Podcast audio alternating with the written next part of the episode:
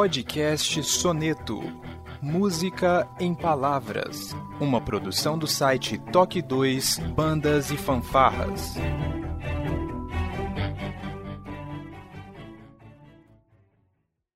Ordem de apresentação em aberto e em julgamento, diretamente da capital paulista, a banda marcial Armando Arruda Pereira.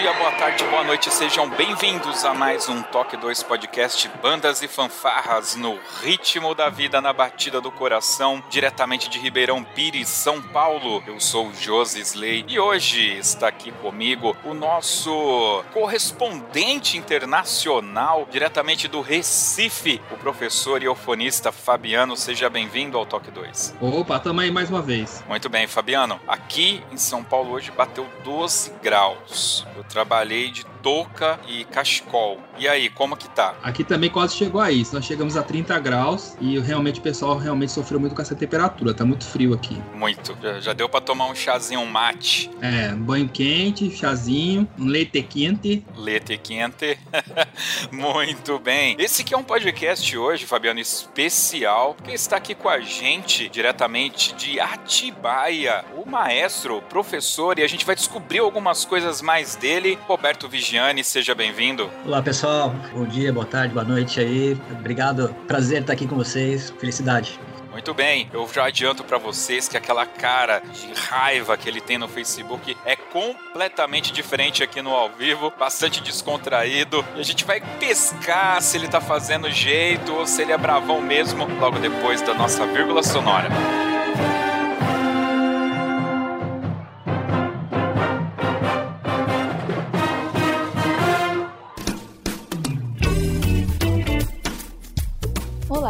Você está ouvindo o podcast do Toque 2 Bandas e Fanfarras, do site toque2.com.br. Para entrar em contato conosco, você pode acessar as nossas redes sociais através do nosso site, ou então pelo e-mail contato@toque2.com.br.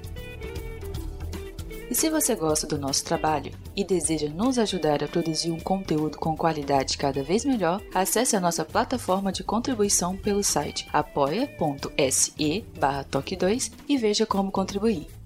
Este podcast tem o apoio cultural do Portal Brasil Sonoro. Clique, ouça e toque.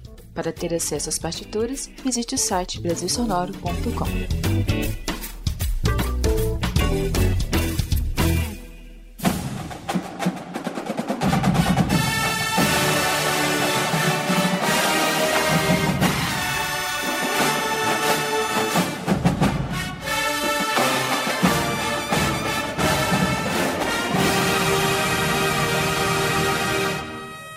Bem, Vigiane. Eu vou te chamar de Vigiane porque certamente eu não vou conseguir te chamar. O pessoal te chama de Júnior. Pelo Júnior, Juninho, é. Tamanho, né? O tamanho não ajuda muito. Então É. acabou ficando Juninho. 2 e 5 é complicado. não, mas fica à vontade, Osley. Muito bem. Então, assim, o Toque 2 ele proporcionou muitas conexões, bandas e fanfarras. Tem muita gente que, que realmente eu não conheço, não, não, não sei a história. A gente efetivamente acabou se esbarrando em função de conhecer as pessoas e acho que em algum círculo de amigos, você caiu lá no meu Facebook, eu, eu aceitei. E um dia eu tava num campeonato e vi você regendo uma banda marcial, se não me engano, que é o Armando Arruda. E aí depois, em algum campeonato também, eu acabei te encontrando, reconheci, eu me apresentei só pra você saber que eu sou o cara chato que fica mandando mensagens no WhatsApp. O pessoal me ama por causa disso. Eu também amo todos vocês que não me conhecem recebem minhas mensagens, tá bom? Então foi assim que você chegou aqui, até aqui, o Toque 2. E nós temos aquelas perguntas básicas, Vigiane. Qual que é o seu nome completo, a sua idade e qual é a sua profissão? Aquela que põe comida na mesa. Meu nome é Roberto Vigiane Júnior, tenho 44 anos. Embora tenha esse rostinho uh, de menino, Ninguém me dá a idade que eu tenho, 44 anos, e por incrível que pareça, uh, o que coloca o pão na mesa de casa é. Eu sou, na verdade, programador, uh, desenvolvedor de software. Você tá de brincadeira brincadeira. Formado em ciência da computação e passo um pouco pela minha história, porque até já começando, dando uns insights aí, desde pequeno, comecei tocando corneta em fanfarra com 10 anos. Então, em algum momento aí, quando eu já estava tocando, eu tive que decidir chegou aquele ponto onde você decide, uh, vou virar músico ou eu vou... E, assim, historicamente, meu pai sempre gostou muito de computador, e... então eu sempre mexia com computadores, já tinha mais ou menos essa tendência, e eu chegou o ponto onde ele vai escolher, e aí, o que, que vai colocar o pão na mesa? Uhum. E eu acabei meio que... Eu diria que foi uma decisão feliz, porque a gente sabe que música no Brasil tem todas as suas... não é valorizada, para você conseguir sobreviver de música é complicado, e aí eu acabei decidindo e nessa, nessa parte de tecnologia, onde eu acabei tendo bastante êxito. Hoje eu tenho uma empresa, sou um dos diretores de uma empresa que fornece software, não só no Brasil, mas fora do Brasil, quer dizer, sou bem sucedido nessa área, mas a música nunca me deixou. Então, o que acabou acontecendo que é que esse trabalho paralelo sempre foi um pilar, um apoio para eu conseguir se viabilizar uh, outras atividades aí, e música é uma delas. Mais para frente a gente explora um pouco mais isso, mas consigo, na verdade, desenvolver trabalhos musicais que não precisam me remunerar e eu consigo, na verdade, não ser dependente da música. Porque isso me dá uma extrema vantagem, né? Assim, você tá, na verdade, amarrado, tem que fazer uma determinada apresentação, porque senão o cara vai me mandar embora e você tem que ganhar o campeonato, porque senão você vai ser mandado embora. Eu não tenho nenhum desses vínculos e nenhum desses entraves. Eu, assim, eu tô totalmente uh, dono do meu destino, assim. O início, o início é mais ou menos essa, mas vamos lá. Só pra não. Não, não, maravilhoso, cara. Maravilhoso. Eu, eu acho que você é, sintetizou muito do que ocorre com várias pessoas, tá? Tem um rapaz de Caieiras que é o Fael, eu tenho bastante contato com ele. Ele também é programador, trabalha com parte mais voltada para a internet. Você é do meio de informática, eu tenho uma certificação Scrum Master, então eu atuo como Scrum Master, cara. Então é, foi exatamente isso. O Fabiano aconteceu o inverso, né, Fabiano? Era químico e pulou pra música. Maluco, né? Eu falo pro pessoal, a gente sempre tem que ter um plano B, né? Todo mundo tem a vontade de ser músico, né? A gente que nasceu assim, começou a tocar desde cedo, com 10 anos também eu comecei, o Josmas mais ou menos nessa época também, 10, 11 anos a gente começou. A nossa intenção era ser músico profissional, tocar numa orquestra, uma banda sinfônica, ser concertista, viajar o mundo com a nossa arte, né? Viver da nossa arte, né? Aquela, aquele meme. Mas a vida, ela nos leva para outros é, lados, né? A então a gente também... não, é tão, não é, é tão simples, né? Todo mundo tem que ter um plano B. Eu comecei a estudar música com 10, 11 anos, mas aí quando eu tava chegando ali nos 15, 16, eu tive que correr, fazer um curso técnico, o Josi também foi fazer um curso técnico em outra área. Só que eu tive a felicidade, depois de ter concluído, já tá trabalhando em empresa, eu abri um concurso público para eufonista, que é o meu instrumento, ah, e eu vim fazer, passei e tô aqui, né? Sim, sim. Mas esqueci a química, esqueci a química para lá. É, não, é. É fantástico. Agora, o máximo que eu mexo com química é misturar sal na água para jogar na, nas lesmas no muro. É, é fantástico. eu, eu, ainda tenho esperança de lá. Talvez não demore muito, mas quando eu me aposentar, sei lá, daqui 10, 15 anos, eu ter condições de focar 100% em música, assim, e, e tô, na verdade, preparando a, a estrada para isso, né? Então, aconteceram algumas coisas esse ano muito importantes nessa direção, também a gente pode falar um pouco mais para frente, que é a abertura do meu instituto, quer dizer, sim, então sim. tem algumas coisas bacanas acontecendo que vão lá, no, lá na frente me proporcionar, eh, proporcionar essa possibilidade de viver só, só com música, só... não que eu não goste da programação, que é o que, né, você viver fazendo algo que você não gosta também, não, não é isso. Eu, gosto de programar também, gosto, uh, né, tem uma empresa que, que é bacana tal, mas sempre tem aquela, aquela pontinha no coração que é o que te dá satisfação plena. Uma vez tinha um funcionário meu que foi ver uma apresentação uh, do Salote ainda, uh, quando eu regia o Salote, fanfarra do Salote. E aí o cara depois chegou lá e falou, cara, dá pra ver na sua cara a fisionomia de quando você tá regendo, você se transforma, assim, é, é outra pessoa, dá pra ver realização, sabe? A questão de realização. Exato. Pretendo, vamos ver se um dia isso se concretiza. Não, vai, vai. É engraçado que eu penso muito nisso também, que, que talvez eh, essa coisa da realização musical, eu até penso que eu nem quero é, eu, eu, não sou uma pessoa que, que, que, pense muito ter o melhor carro, a melhor casa, o melhor tudo tal. Não, eu sou uma pessoa bem pacata, bem simples. Então eu acho que lá na frente, pós aposentadoria, vai ser perfeito para mim, né? Dentro dessa pseudo simplicidade. Mas como que você pegou a primeira corneta, cara? Legal, seu pai era o cara da informática. E aí, assim, e aí meu pai acabou ficando desempregado e ele acabou montando um, uma mercearia que ficava em frente a escola João de Deus Cardoso de Melo. Caraca. E, e aí eu trabalhava, meu pai assim, tinha que ajudar, eu trabalhava com ele lá na mercearia. Então, mercearia tinha uma avícola também junto. Então, ficava matando frango lá de madrugada. Assassino, assassino. Na época que a gente tinha as avícolas ainda, sabe? Que aí vendia o frango lá fresquinho e tal. E, em frente era o João de Deus, eu estudava no João de Deus. E aí um certo, certo dia eu tava lá e comecei a escutar um, um barulho. E eu falei, fui lá ver. E aí eu vi a molecadinha lá com uma cornetinha, uma fila e, soprando, soprando. Aí eu voltei pra mercearia lá pra minha mãe e falei, ah, eu quero. Tá acontecendo alguma coisa lá que eu quero participar, eu gostei. Na verdade, a história é até um pouco diferente. Na verdade, eu pedi pra entrar e depois avisei minha mãe. pra bem... aí eu cheguei claro, com. Claro. Quem, lá, na época de Deus, tinha o Joel, não lembro sobre o nome dele, que era o cara que, que, que era o professor, era o instrutor. E junto com ele, quem era o, o maestro mesmo, o, o, cara lá, era o Rogério, Rogério Brito, que foi lá de Atibaia, de, de Tabaté. E aí eu pedi para entrar e de cara o cara me deu um bocal e um pedaço de mangueira. Ainda na, naquela época você colocava o bocal lá na mangueira e ficava soprando, soprando, soprando, até conseguir ir pra cornetinha. E lá era fofá simples ainda. Mas foi isso, o início foi esse, e aí comecei, logo logo eu cheguei lá. Sempre fui bastante estudioso, assim, né? Então me dediquei bastante, muito rápido, já tava lá tocando primeira corneta. E aí o Rogério aparecia de vez em quando, ele não tava sempre lá. E aí chegou aí pra alguns campeonatos nesse ano. Isso foi em 88. Cara, o que, que eu tava fazendo em 88? Suplicando para minha mãe para entrar na guardinha. Era isso. E aí, nesse ano, a gente acabou indo pros Torsen lá, que eram os campeonatos equivalentes ao estadual. Foi a primeira vez que eu tive contato com o campeonato. Uh, tocando uma cornetinha simples, com o Rogério regendo. Uh, ele tinha a fanfarra com pisto, que era Gastão Moutinho, que era a fanfarra uh, carro-chefe dele. E a gente era uma fanfarra simples lá, bem humilde. E foi assim que começou. Um pouco depois, no final desse ano, o Rogério saiu. O Rogério viajou para fazer, eu acho, curso de artes, de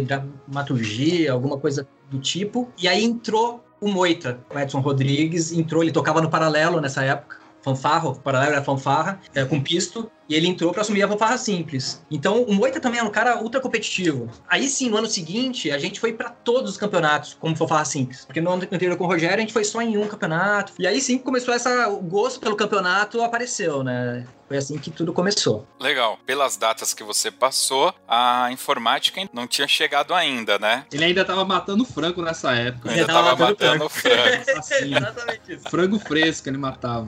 Bom, foi tendo essa, essa evolução. E você teve. Eu vou te perguntar isso, depois eu comento. Assim, você teve a, a sua família, seu pai, sua mãe, eles davam um apoio? Não, filho, ó, tá no horário do ensaio da fanfarra, vai lá. Ou era aquela coisa, só fala de banda, agora tudo é fanfarra? Começou a acontecer, porque eu, eu entrei e eu acabei puxando nessa minha irmã, que aí minha irmã entrou tocando prato, e o meu irmão, irmão mais novo, que na época ele tinha 7, 8 anos, e ele também entrou, né? Já com moita, assim, no ano seguinte eu acabei entrando, minha irmã entrou e meu irmão também. Ou seja, estavam os três filhos lá tocando. Então o que acabou acontecendo é que meus pais passaram a ser os tios da banda. Uh, eles passaram a acompanhar, ir junto e apoiar. E trabalhavam em frente pra escola. Uh, minha mãe de vez em quando ia lá, dar uma olhadinha no ensaio. Quer dizer, acabou. Então eles sempre apoiaram muito. Foi bem legal, porque nunca faltou apoio nesse sentido. Bom, na adolescência eu imagino que aí sim começou a vir esse lado da informática, começou a acontecer. É, na verdade, um pouquinho depois, o João de Deus era simples, um pouquinho depois virou fanfarra com pisto. E aí meu pai já comprou uma corneta para mim e pro meu irmão, comprou um prato para minha irmã. E aí eu comecei a, a ir nos ensaios, porque o Moita tocava no paralelo. E aí o paralelo, né, assim que o, o João de Deus virou fanfarra com pisto, o paralelo virou banda. Foi quando o Frigideira, no paralelo, assumiu a banda do paralelo, que era fanfarra, virou banda. E, e, aí eu comecei a ir nos ensaios do paralelo, e comecei a ver lá e ficar maravilhado com a banda. Era Toco Frigideira, já era um dos melhores maestros, e aquele grupo fantástico. Em paralelo com isso, eu sempre mexendo com computadores, sempre gostando dessas coisas. Meu pai programava, eu, eu ficava vendo ele programar, então a, a, o gosto pela informática também foi acontecendo em paralelo. Mas eu acabei não entrando no paralelo nessa época. Um pouco depois, o Frigideira sai do paralelo e vai pro João 23. Uhum. E quem assume o paralelo é o Marquinhos. Marquinhos, que foi a época que eu lembro. É, e aí nessa época eu peço para entrar pro Marquinhos do paralelo, para entrar, e aí começo a tocar. Uh, meu pai compra um cornet para mim, e eu começo a tocar. Eu acabo nem tocando esse cornet, porque quando eu entro no paralelo eu acabo pegando flugel. Então eu peguei, eu toquei flugel no paralelo na época do Marquinhos, na época toda do Marquinhos lá no paralelo, eu tocava nos campeonatos lá na, na Ipiranga, aquela época que foi fantástica. Eu lembro que tinham 10, 12 bandas. Top, né? Era Paralelo, é. Jogo de Três, o Itaquá, Jardim São Paulo, Franco da Rocha, Banespa, e aí vai. Tinha. E aí, isso é só de São Paulo, aí vinha as do Sul, da Chapanhar. O 12 naquela época já tinha também. 12, né? é. Uma época fantástica, assim. Então eu tocava no Paralelo Flugel, e aí eu já tava já com uns 14, 15, já gostando também de informática, e foi nessa época, quando eu tava no Paralelo, que aí eu estudava com. Tinha o Marquinhos, que óbvio era o professor, e tinha também o chefe de naipe de, de Flugel, que era o, o George Thomas. E aí nessa eu falei, aí, cara, tá na hora, assim, se quiser a gente arruma um professor, tem que pensar pra uma, pra uma escola. Falei, cara, deixa eu pensar. Aí na semana seguinte eu voltei e falei, não, vou, vai ser só, vai ser só hobby. E é engraçado, porque decidi que ia ser só hobby, mas eu não deixava de estudar, não deixava de fazer a coisa bem feita. E em paralelo com isso, eu comecei também a arriscar, a brincar uh, arranjos, escrever algumas coisas de ouvido. Cara, a gente tá falando aí de 93, 94. Não tinha toda essa infraestrutura que tem hoje, esse acesso à partitura, então não tinha nada uhum. disso, né? Comecei a arriscar, escrever algumas coisinhas, e aí lá no João de Deus, porque eu fiquei no paralelo, e a gente, a gente ainda tava no João de Deus. E aí a gente começou a. Sabe quando o músico começa a melhorar e começa a querer adaptar com o maestro, começa a querer participar? E, então acabou que tinha uma turma no João de Deus eu e mais uns três ou quatro, que a gente começou a se juntar para escrever arranjo e aí ajudar a passar as coisas. Foi um ano que o João de Deus foi campeão nacional infanto-juvenil de fanfarra com pisto. Cara, eu vou, vou até te falar, na boa. Eu fui descobrir que existia o João de Deus é, um pouco antes do Moita falecer. Sim, de verdade. Acho que vocês tocaram, eu digo vocês porque eu não sei se você tava lá, mas o João 23 fez uma entrada em Caieiras, que eu não lembro se foi o Funk Attack. Eu acho que foi o Funk Attack Attack que vocês fizeram. E foi assim: eu toquei aqui na igreja Funk Attack e eu tava procurando uma música para tocar no, no, final do aniversário da banda aqui. E a gente sempre fazia alguma música em ritmo tal. Então, a melhor forma que eu vejo é procurar as músicas de entrada ou saída das bandas. Normalmente tem uma música que é branca que dá para eu tocar na igreja, que é o caso do, do Funk Attack, né? E aí eu, ah, que banda é?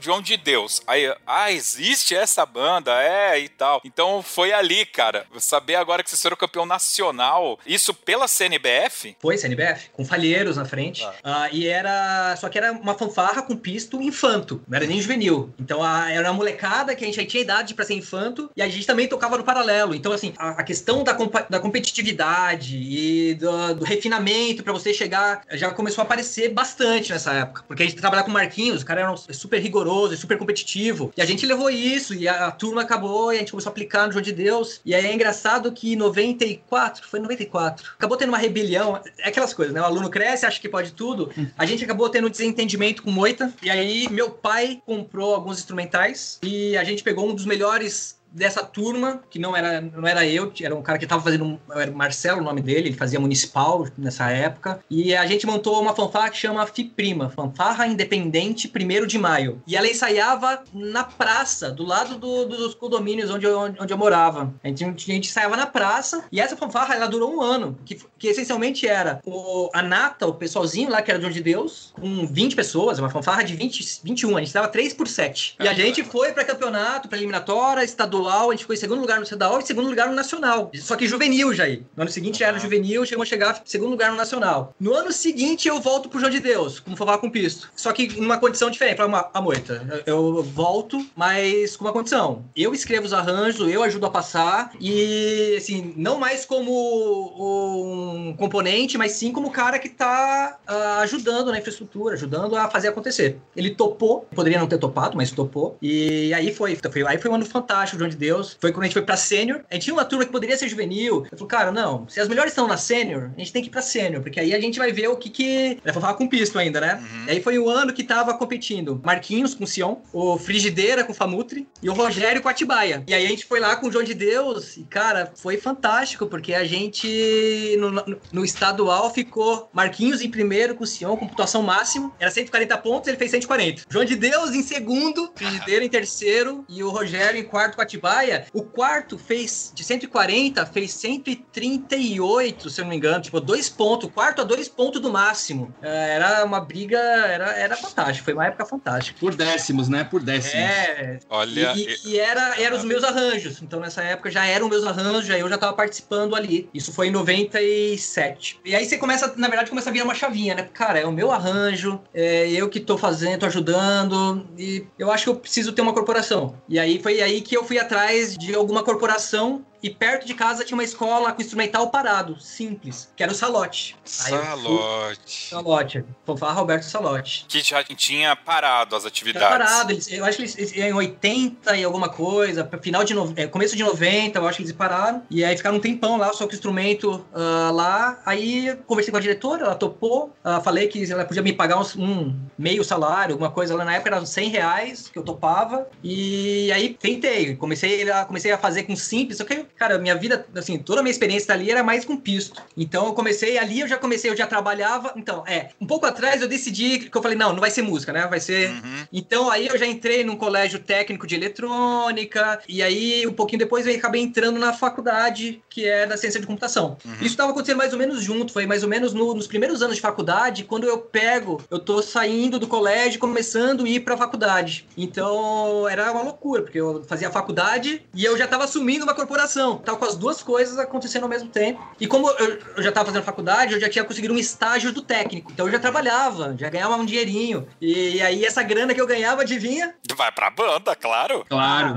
Vou transformar essa fanfarra assim em fanfarra com pisto. E aí o pessoal até fala assim: ah, é filho de papai. Papai nunca foi. Nunca foi. Meu pai colocando meu. Teve essa época do, da Fiprima, que aí sim ele comprou os instrumentos lá, que foram meia dúzia de, de cornetas e cornetões. Não tinha tuba, eh, não tinha nada dessa infraestrutura que hoje hoje em dia tem, né? Era bumbo, bumbo prata e caixa uhum. e só. Uh, mas aí não, no Salote eu já comecei a colocar dinheiro. Então eu recebia e parte eu colocava e comecei a comprar as, as cornetinhas, uma corneta por mês, uma outra, e foi. E a gente começou a formar uma fanfarra, comecei para campeonato, tinha muito campeonato naquela época. E aí a gente começou a ficar entre os três primeiros, aí dava premiação, pegava a premiação, colocava na banda, mais o meu dinheiro, e foi indo, foi indo. Aí começou a fazer uniforme, ah, vamos fazer só calça. Aí fazia, saía lá de camisetinha branca e calça. Normal. Ah, então agora a gente vai fazer túnica. Tá, e aí seis meses depois, ou um ano depois, uma túnica. E depois. E foi indo. E assim a gente conseguiu construir uma potência. O Salote chegou a virar uma fanfarra muito forte, assim. Eu lembro que tem uma época que era a gente e o Sion competindo de igual para igual e as outras estavam muito, muito longe, né? Muito longe. E aí foi, foi mais ou menos assim que, que eu acabei assumindo como fanfarra. Aí o Salote acabou ficando meio que. Puta, era, já era. O Sion também acabou, acabou. Não tinha muito mais, sabe? Como você já tá meio que lá no topo.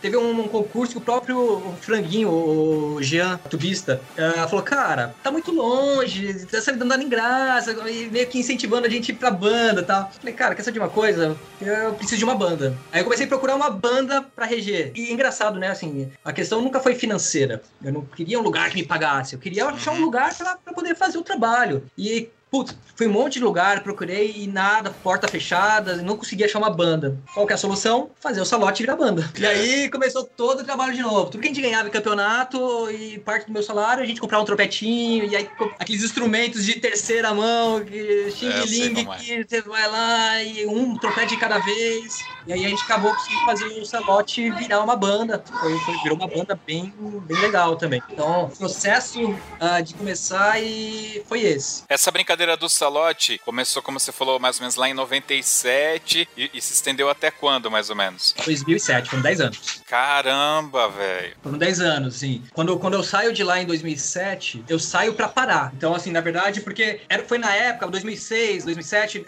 a gente tava indo como banda no Torneio dos Campeões, no Gerais do Corinthians uhum. tal. E aí eu tava meio que desiludido com a forma de avaliação, com algumas coisas que não me não, não entrava muito bem na minha cabeça. Eu tava começando a ter alguns atritos com o meu próprio grupo, que é um grupo que eu já tava de 10 anos. Então eu acabei virando amigo do grupo, uhum. sabe? Eu já não era mais o, o líder. Eu era o líder, mas era muito amigo. Então era muito difícil de você exigir, cobrar certas coisas quando você tem uma possibilidade muito. A relação da liderança com o liderado, ela é muito né? Porque em algum momento você tem que, na verdade, passar do ponto de exigência e ser duro e não ser simplesmente. Então, acabei, quer saber de uma coisa? Vou parar. Aí eu parei por dois anos. Parei, sim, aposentei, falei, casei, meio que fui cuidar da, da vida. Então foi mais ou menos nessa direção. Tem dois anos aposentado, mas não adianta, né? Foi só aí que eu entendi que eu não consigo viver sem música, ou sem estar regendo, estar dando aula. Foi só aí que eu entendi que isso é o que realmente me, me completava, assim. E aí eu voltei.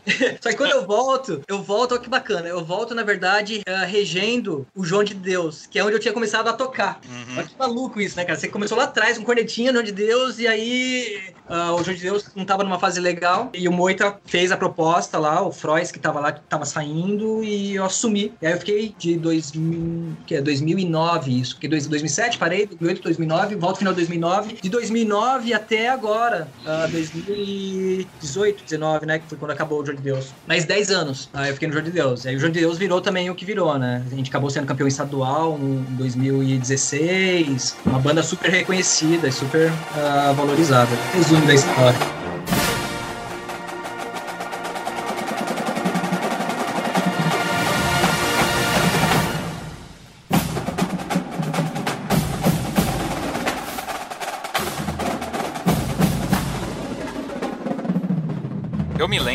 Que a minha relação com a música, ela é muito diferente do, dos meus amigos, que não são de bandas e fanfarras. Eu basicamente não conhecia nenhum nome de banda de rock e não gostava desse conjunto. Eu tenho muito na mente aquelas músicas que hoje são bregas, que são as músicas dos anos 80, daqueles grupinhos pop, cantoras pop do Silvio Santos, qual é a música e tal. E aí depois quando eu entro na banda, eu começo a consumir dobrado, música clássica, tema de filme. Tema de filme vem até hoje, claro. E eu só fui parar para ouvir um pouquinho de rock mesmo um dia que eu tava em algum campeonato que alguma banda tocou alguma música do Guns N' Roses ou alguma coisa assim. Aí eu fui parar para escutar e dali eu, eu, eu, eu acabei entrando para outros ritmos, tá? Como que era a relação sua com a música?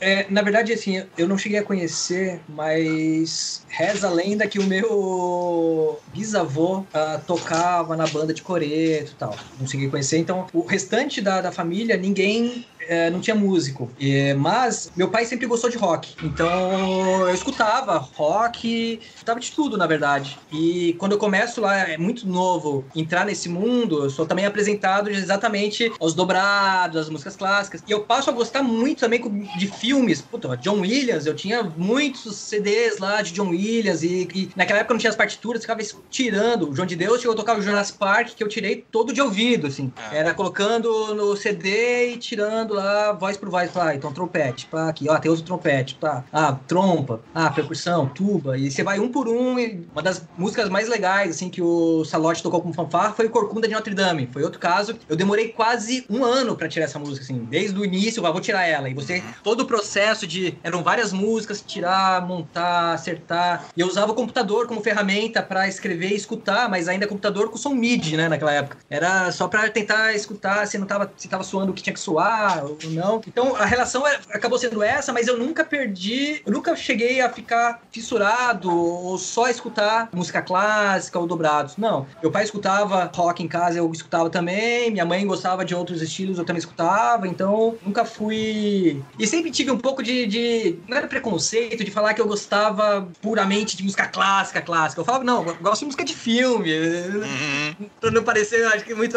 muito bitolado, talvez. Um moleque, moleque que não. Uh, que não. Eu adorava.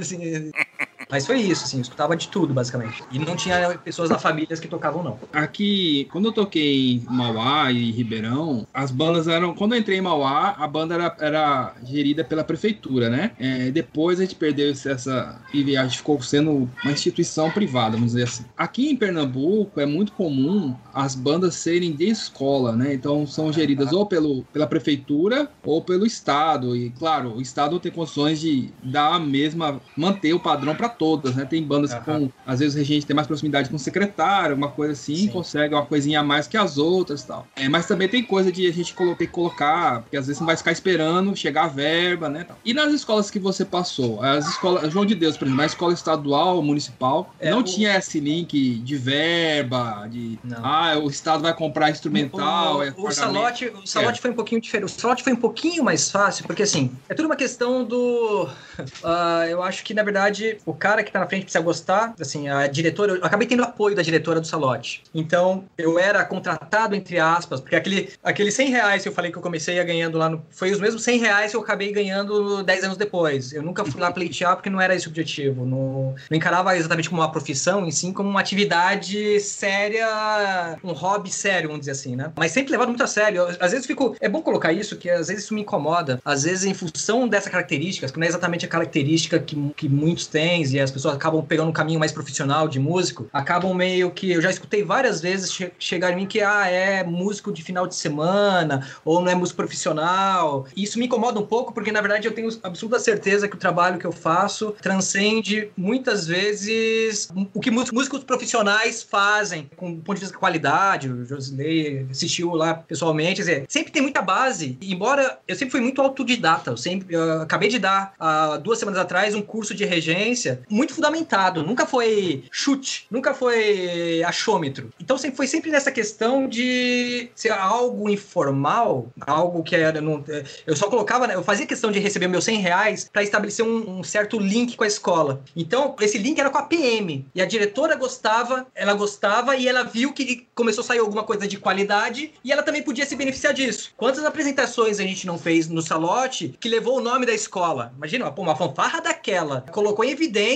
o nome da escola em um monte de evento, um monte de, de situações. Então ela se beneficiou também e com isso ela começou a apoiar fazendo uh, investimento quando dava, pegava uma verba da PM, ah, parte da verba que foi destinada à manutenção da escola. Então a gente vai consertar as cortinas, consertamos lá e dá pra gente pegar e comprar um, ó, sobrou uma verba e dá pra comprar um cornetão. Ou sobrou uma verba aqui, o que, que vocês estão precisando? Então, o início eu tive que colocar dinheiro, mas a escola nesse processo também ajudou. Então, quando eu saio do salote, fica muito instrumental lá, que é instrumental que a gente ganhou de campeonato, que a gente foi e ganhou. Que óbvio, eu sempre considerei esse dinheiro da banda, não meu. A banda ganhou o campeonato, esse dinheiro é dela e o instrumento fica lá. E a mesma coisa os instrumentais que a escola comprou. Quando eu vou pro João de Deus, o João de Deus já era mais sofrido. Teve uma leva de instrumentais que o João de Deus recebeu quando eu não estava lá, que todas as escolas municipais de São Paulo receberam. Receberam marimba, teclados, trompetes, trombones, receberam. Todas as escolas municipais receberam um pacote grande e só. Então, quando eu, eu tava lá, mas embora também tinha um nome, a gente não recebia nada. Até porque gerou um problema lá no João de Deus que a gente atendia muito a comunidade. Tinha muitas pessoas que, como é uma banda muito boa, cara, tinha gente que vinha de Cubatão, tinha gente que vinha da Zona Norte, da Zona Oeste, vinha gente de muitos lugares. Não era exatamente pessoal,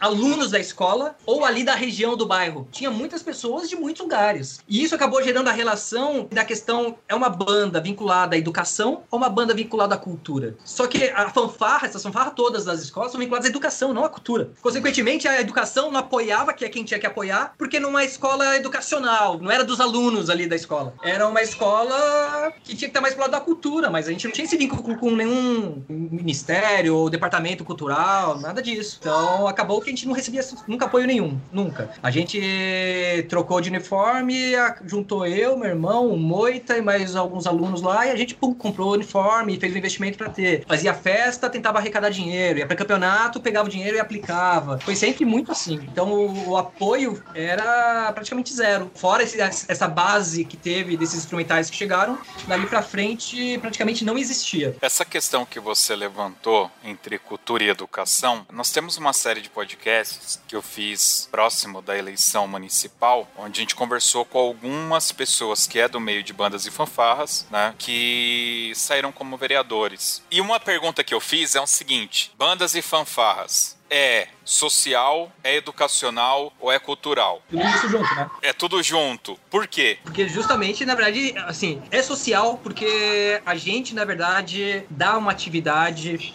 para esses jovens, ao invés de estar tá na rua indo atrás de drogas, indo roubar. Quantas e quantas pessoas não participaram da, da banda? Pessoas que eram problemáticas lá no salote, era um aluno problemático e aí se dava super bem com a banda e acabava desempenhando e destravando algumas social nesse sentido, né? Porque você dá uma atividade social para as pessoas estarem desenvolvendo nas horas vagas, estarem estudando. E aí ela tem a questão educacional. Primeiro que você está ensinando uma atividade cultural, você está ensinando ela. Uh, bom, música tem tudo a ver com uma série de disciplinas, matemática e, e a, a, disciplina, né? De você parar, aprender a estudar, a se dedicar, a trabalhar em conjunto. Então, educacional nesse sentido e cultural, porque, pô, música é uma das, das questões culturais de qualquer sociedade aí. Músicas eruditas, ou músicas clássicas, ou músicas populares, uh, diferentes estilos, saber tocar um instrumento. Então, elas são essas três coisas juntas, né? E na verdade, deveria estar amparado por todos esses pilares aí. Os departamentos culturais deveriam estar apoiando, os departamentos de educação deveriam estar apoiando. Enfim, acho que é um é, pouco disso. Não, eu entendi. É porque eu vejo muito assim, tá? E aí eu vou citar aqui e eu gostaria que você, se puder comentar. Eu acho que quando a gente fala de uma orquestra, tá? Ali é entre com algumas aspas, eu tô simplificando bastante, é a música pela música. Ninguém vai ali buscando algo, você vai ver um espetáculo, espetáculo cultura tá ok? Salvo quando, por exemplo, alunos da EMESP vão até um concerto. Eles vão fazer ali uma questão educacional do ponto de vista da profissão deles, do que eles estão aprendendo, beleza? Quando a gente pega uma banda juvenil, né, infanto-juvenil, que são pessoas adolescentes, jovens, eu consigo enxergar o social, eu consigo enxergar também ali o educacional com muita facilidade, tá? Agora, e aí a minha pergunta é direta porque eu sei que você vive esse contexto. A banda sênior, aonde ela entra? A gente tá no Brasil.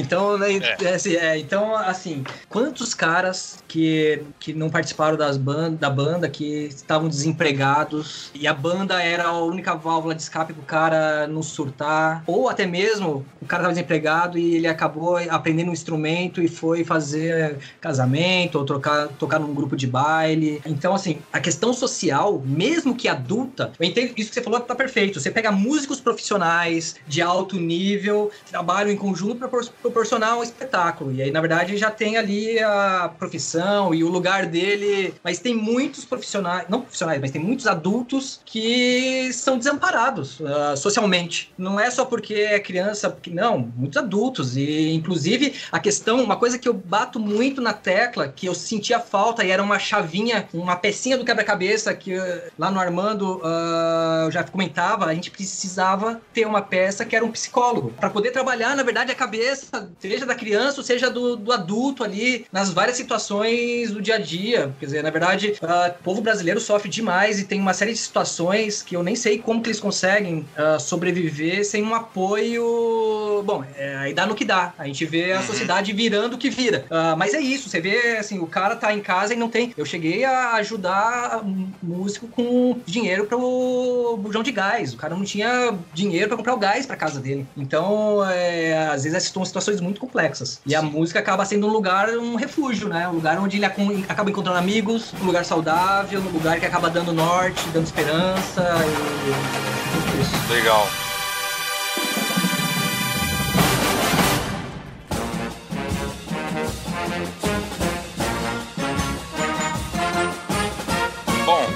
Voltar. Você tava parado, voltou pro João de Deus, só que hoje você tá no Armando. O que que aconteceu? Não tô mais. Ah. ah não tá mais. Mas vamos, antes de você falar não tô mais, vamos dar uma voltadinha, porque eu sei que nesse meio do caminho, infelizmente, a gente teve uma perda muito grande aí, cara. Se você puder lembrar a gente. O, o João de Deus foi uma história muito bacana, porque eu voltei e a gente começou a fazer um trabalho, foi um trabalho bem legal. O primeiro ano foi um, um foi um ano fantástico, a gente ganhou, putz, competiu com o Marquinhos, ganhou do Noé, assim, cara, ganhar do Noé era uma façanha, consegui ganhar do Noé com o João de Deus, assim, e aí, enfim, a gente conseguiu uma história muito bacana com o João de Deus. Acabou se tornando uma, uma banda muito relevante e referência aí para muitas outras, né? E aí, o Moita, é, eu era, quando eu fui pro João de Deus, eu não era, é, foi, foi pior do que no Salote. Porque quando eu fui pro João de Deus, aí foi simplesmente uh, voluntariado mesmo, assim, não ganhava nada de nada. Só colocava dinheiro para tentar fazer a coisa, a coisa funcionar. E o Moita era, era na verdade, o funcionário da, público. Ele era, na verdade, contratado pela prefeitura e ele era, era, uma, era o regente, da, era o professor de música lá, o regente da, da, João de Deus. Ele tá lá no João de Deus desde 89, lá, que eu falei, que eu tava com o Rogério. Então, ele ficou no João de Deus muito tempo. Isso, se a gente tá falando que ele entrou em 89, se a gente foi até uh, ah, 2019, são 30 anos aí, né? E muito tempo, muito tempo. E, e teve questões jurídicas, burocráticas, a forma de contratação que foi feita desses instrutores todos no início era uma, era uma forma, eu acho que legal. No final das contas, o que acabou acontecendo é que a prefeitura mandou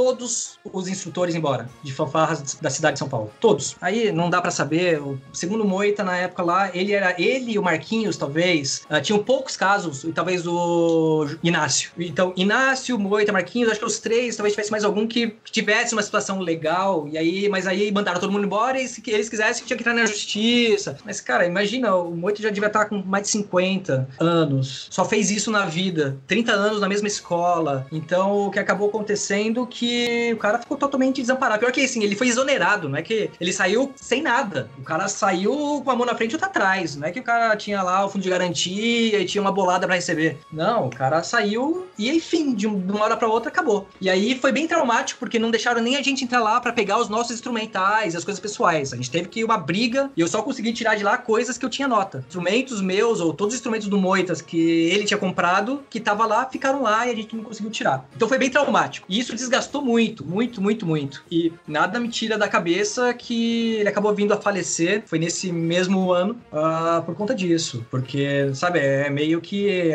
Você tira, você tira a razão de viver da pessoa, né? E, e na verdade você não dá um, um norte. Não é só que você tira, você tira e na verdade não dá perspectiva. Então, o que o cara vai fazer depois? Qual é o próximo passo? Vai fazer o quê? Trabalhar com o quê? Ele cuidava da mãe que era adoentada. Como que ele vai. Sabe, gera um problema e aí acabou acontecendo a fatalidade. Foi bem, bem difícil, bem triste, assim. E aí acabou que depois que aconteceu isso, eu realmente é, é, não quis mais nem correr atrás de nada relacionado ao de Deus. Virei a página e, e é isso. Falei, bom, se alguém quiser meus serviços, se tiver alguma banda, quiser fazer uma coisa, tô disponível. E aí passei alguns meses sem, até que o Guilherme uh, do Armando me procurou e foi assim que eu acabei indo pro Armando. O Akan, né? É o Guilherme Akan? Aka. Guilherme Aka. Eu, eu lembro que, porque ele participou da, de Mauá algum período, acho que ele trabalhou no projeto de lá. Eu, pra você ter uma ideia, eu achava que o Armando era a mesma, a mesma corporação, que com o fim do João de Deus, o pessoal meio que migrou. É, óbvio que eu tinha o time de João de Deus e o João de Deus ficou meio que. E aí, quando eu vou pro Armando, o time vai junto. Então, boa parte. Não foi 100%, mas uns 70% aí foi. E, e aí juntou com o pessoal que já tinha lá no Armando, o que é uma dificuldade, né? uh, óbvio que você chega, muitos saíram fora, e aí sobra um grupinho lá e mais o meu, e aí você gerenciar esse início foi desafiador. Mas uma das, das condições, cara, você, você vai evoluindo, uh, e aí quando eu fui pro Armando, uma das condições era: eu não vou só pra ser uh, maestro. Eu aceito ir pro Armando se for algo mais. Eu quero ser diretor musical pra gente fazer um projeto mais amplo. Eu quero poder, na verdade, poder dar um direcionamento pra banda de percussão, fazer uma escola, bolar um projeto que tenha lá iniciação musical, um nível intermediário, e a ponta final ia ser a banda marcial. Então a gente ia formar um ciclo de estudo e foi essa a proposta. E aí eu ia coordenar e gerenciar a fanfarra não reger, mas na verdade dar o norte, garantir que a qualidade, o jeito que as coisas estavam sendo feitas, estavam sendo feitas de forma correta em todos os grupos. Desde o jeito que o menininho lá embaixo estava começando a aprender a ler, para não chegar lá depois de, de cinco anos, não chegar sem saber, sem saber ler, sem saber tocar nada. Que a gente sabe, conhece que tem muito grupo assim, né? às vezes chega um menino lá, ah, você tocava onde? Não sei onde. Ah, quanto tempo você toca? Ah, já toco, toco cinco anos já. O cara não consegue ler pra partitura, não consegue tocar algo decente, não teve base. Realmente não teve um ensino de base. Então a ideia era montar um projeto desse jeito. E por isso que eu topei o desafio. E aí foi legal, porque assim, como veio 70% de onde Deus, já tinha uma galera que já tocava, e aí eu sou. Eu tenho cara de bravo do Facebook, mas quando precisa ser bravo, eu sou. E, mas em geral, não. eu sou tranquilo. Eu brinco e tal, mas eu sei me posicionar. Uh, até em função da experiência que eu tive na empresa, né? Assim, não é só uma questão uh, de dar aula, mas você saber se posicionar quando você tem que se posicionar e ser duro quando tem que ser duro. Então, eu consegui segurar bem a galera, colocar ordem no que tinha que colocar, uh, resolver problemas que tinham lá, que tinham que ser resolvidos. E aí, dois meses depois que eu assumi, a gente vai para Nazaré, que eu acho que foi quando, quando você viu a gente tocando, foi em Nazaré tocando uma peça super técnica, uh, Revolution. Cara, foi Nazaré Paulista. Foi, foi quando eu te encontrei. Foi. Na verdade, eu tinha dois meses de Armando naquele dia. Eu lembro que realmente fazia pouco tempo que você tava no Armando, isso é verdade. É, então, mas foi a banda estreou super bem, tocando super bem. A gente acabou ficando lá. E é engraçado, eu cheguei para eles e falei, cara, se a gente conseguir ficar em quinto hoje, a nossa estreia, vamos, tira pé, pé no chão, humildade, vamos trabalhar, que tem muito chão pela frente. Mas foi bem legal, que a gente acabou conseguindo um segundo lugar lá, assim, foi, foi, foi, foi bem bacana. Uh, e aí foi, foi um crescente, porque no ano seguinte o Armando também decolou. Foi um ano fantástico, assim, a banda desempenhou muito, muito, muito bem, que foi no ano de 2020, né? Não, 2020 Não, já teve pandemia, foi 2019. 19. A gente estreou em Nazaré Paulista, depois a gente foi pra Itaquera, que a gente pegou Mauá lá em Itaquera, foi uma, uma briga bem bacana. E depois Joanópolis. Foi, foi, foi os três. Legal, cara. Muito bom. E aí você, então, tem esse projeto. Aí, assim, eu não sei se é impressão minha, mas é que o Akan, o Aka, o Guilherme, melhor falando, ele é percussão, né?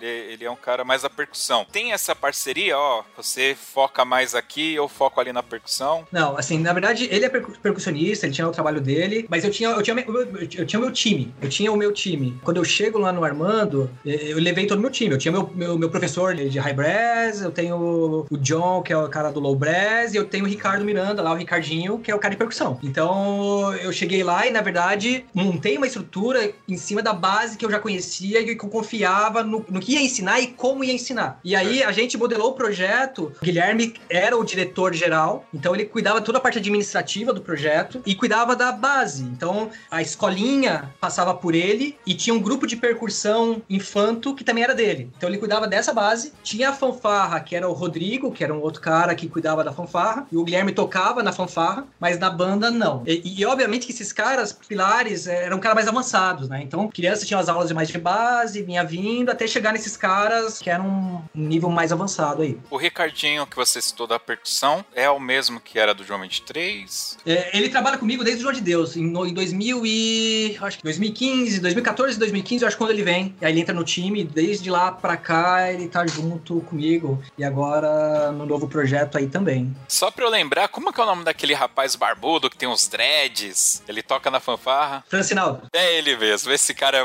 muito gente fina. Então, esse cara tocou comigo no, no, Salote na época de fanfarra. Na verdade, eu toquei com ele uh, no Paralelo. Ele chegou a tocar no Paralelo lá atrás, na época que eu toquei Paralelo, ele tocou no Paralelo. Depois, no João de Deus, ele tocou como fanfarra. Depois, no Salote, ele tocou comigo como fanfarra. Aí, no João de Deus, como banda, ele tocou comigo como banda. E aí, um pouquinho antes, ele saiu e foi pro Armando antes de eu ir pro Armando. Então, tiveram algumas pessoas do João de Deus que foram pro Armando antes de eu ir. Eles estavam lá, foram, e aí uh, eu continuei no João de Deus. Aí, depois que o João de Deus acabou, isso até simplificou a minha ida lá pro Armando, porque o pessoal todo já me conhecia e acabou meio que dando o um nome lá com sugestão.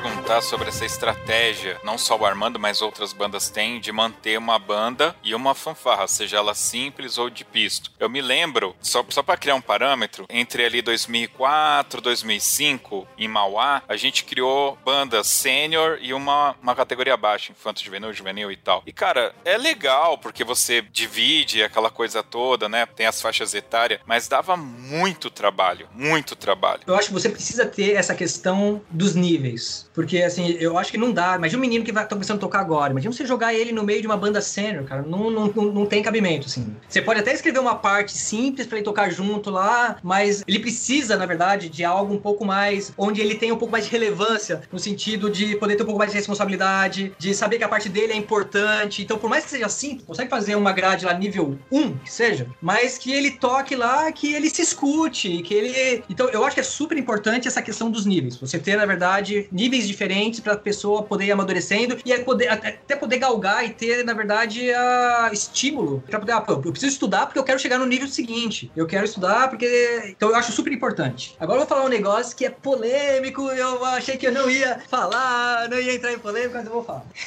Vai lá. A fanfarra é muito legal. É muito legal. Cara, eu fiquei 10 anos com uma fanfarra. É, é, super bacana, mas ela não tem função didática. Ela tem uma função didática muito pobre. A manutenção dela é muito mais cara do que uma banda. E do ponto de vista. Você não consegue ensinar uma escala cromática pro menino com uma fanfarra. Então, é assim, você fica muito limitado. Tem alguns pontos positivos. Eu acho que a questão de audição, de percepção musical, isso aguça muito. Isso foi algo que foi bem legal, né? Inclusive na época do Salote, que o menino precisa conseguir, na verdade, fanfarra, seja coreta simples, ou seja, com pisto, ele tem um gatilho ali, que é quase que uma vara de trombone, tudo bem de uma posição só. Mas os instrumentos de corneta são muito ruins. A qualidade deles são muito ruins. Então, o menino ele precisa ter ouvido, se você quiser fazer alguma coisa de qualidade, para saber se tá alto, se tá baixo, corrigir determinada. É que nem posição, tem as correções todas na a corneta. Então, algumas notas você tem que abrir mais, outras notas você tem que abrir menos, e ele vai ter que ter essa percepção. Isso é ótimo. Mas é só, você não consegue fazer escalas cromáticas, ah, vou passar escalas diferentes. Cara, você tá muito muito, muito, limitado. Então, do ponto de vista de. Até do ponto de vista de. Você vai ensinar pro menino ficar mexendo no gatilho, que é uma articulação parecida com de trombone, mas ele tocar trompete, depois ele não vai ter isso, assim, não. É técnicas diferentes de um cara que toca uma corneta. Ah, quando fui pro Armando, aí teve a fanfarra. Eu fui dar uma força na fanfarra, assim. Eu, eu até toquei, foi engraçado isso. Itaquera, eu fui tocando na fanfarra. Foi bem legal, assim, fazia 15, 20 anos que eu não tocava em algum lugar. Eu fui tocando, mas os caras que eram trompetistas, que quiseram arriscar ir pra fanfarra, sofreram muito, porque o tipo de articulação que você tem que fazer quando você mexe com gatilho é parecido com o cara que toca o trombone. Ele não pode utilizar o recurso do pisto para articular. Ele tem que, na verdade, fazer todas as ligaduras artificiais, tem uma série de questões técnicas. Então, assim, eu não sei. Eu acho que fanfarra com pisto é legal para caras mais experientes. Como, como forma de, de ponto de partida, para ensinar a tocar, eu não sei, cara. Eu, hoje em dia eu tenho certas restrições, assim, eu não sei se é um bom caminho. Muito caro, com muitos buracos de ensino, assim. O cara vai sair de lá, não é um músico. O cara vai sair de lá não vai saber tocar o trompete. Não, não vai saber. É isso, a questão polêmica é fanfarra é bom, pero no mútil, é, educacionalmente. É, eu concordo com você.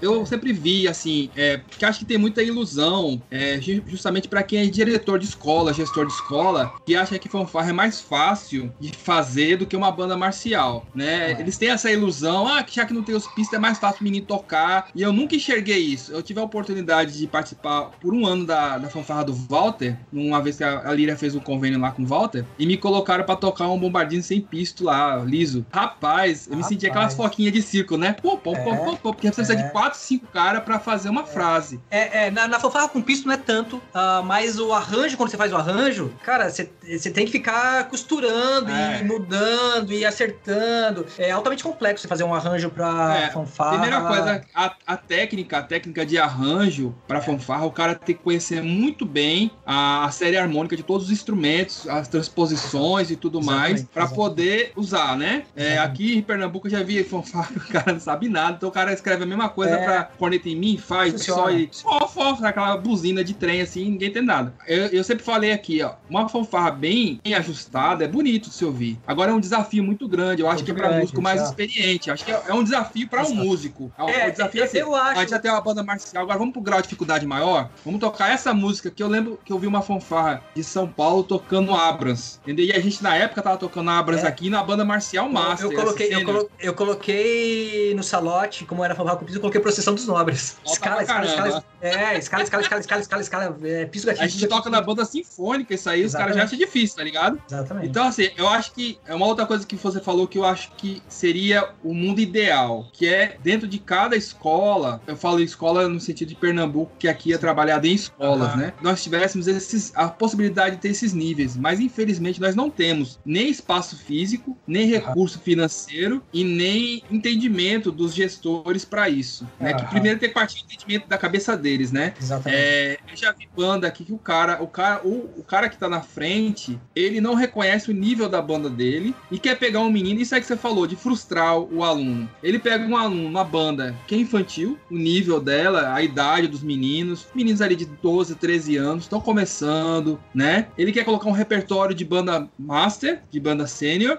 para esses meninos. E pior, ele quer pegar esses meninos e jogar lá na categoria sênior. Aí os meninos vão sair totalmente frustrados, porque eles não têm técnica, ainda não, não é, desenvolveram é. técnica. Eles estão fazendo as coisas muito. É. Quem tá na frente não sabe repassar essa técnica também. Os meninos estão muito verdinhos e acabam se frustrando. Eu já vi, já vi, ó, eu fui jurado num concurso aqui que colocaram o menino para tocar trompete pico e você sabe que rola toda a emoção do concurso. O menino começou a tocar e o nariz começou a sangrar. Nossa. Sangrou pelo nariz assim, porque as notas agudas, obviamente, Nossa, o menino não tinha um preparo, forçando Nossa. e aí começou a sair sangue pelo nariz. E o menino limpava assim no fardamento e, e continuava tocando. Eu, meu Deus, eu falei, o cara não vai tirar o menino de forma não, menino vai desmaiar ali, tá ligado? Mas isso a gente vê muito absurdo assim. Então, mas uh, eu acho que assim, eu, eu concordo 100% com, você. E eu, tanto no Salote quanto no João de Deus, eu não tive essa possibilidade de fazer um projeto que contemplasse justamente por isso. A gente Balemali conseguia sobreviver com uma banda, imagina você querer fazer uma infantil, uma juvenil.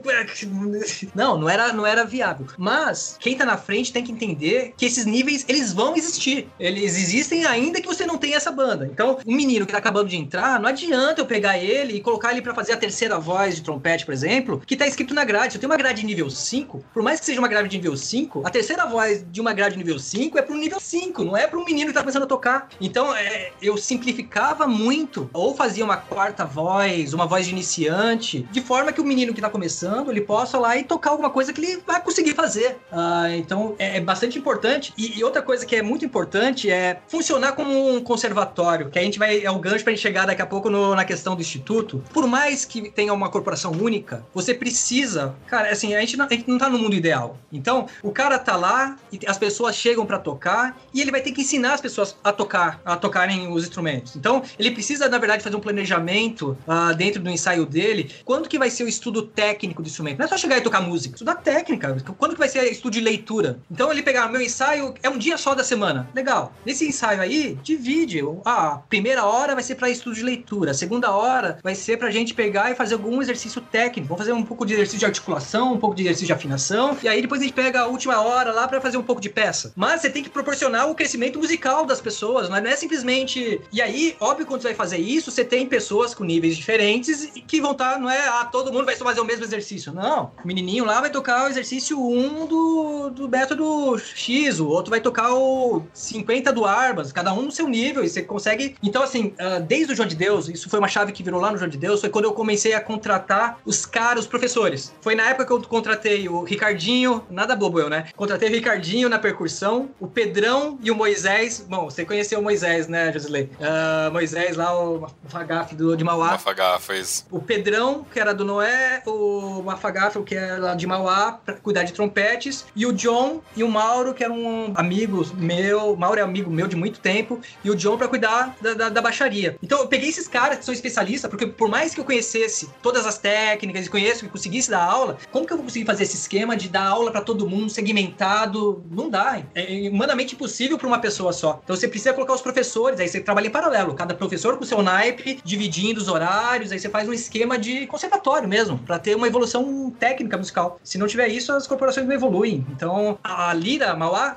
foi uma das primeiras que começou a fazer esse tipo né, de. Tinha as, as várias escolas que tinha os professores, e aí tinha as aulas dos professores para cada naipe. Hoje em dia, se você pega, tem Atibaia. Pessoas às vezes confundem, tô morando aqui em Atibaia, mas eu não tô.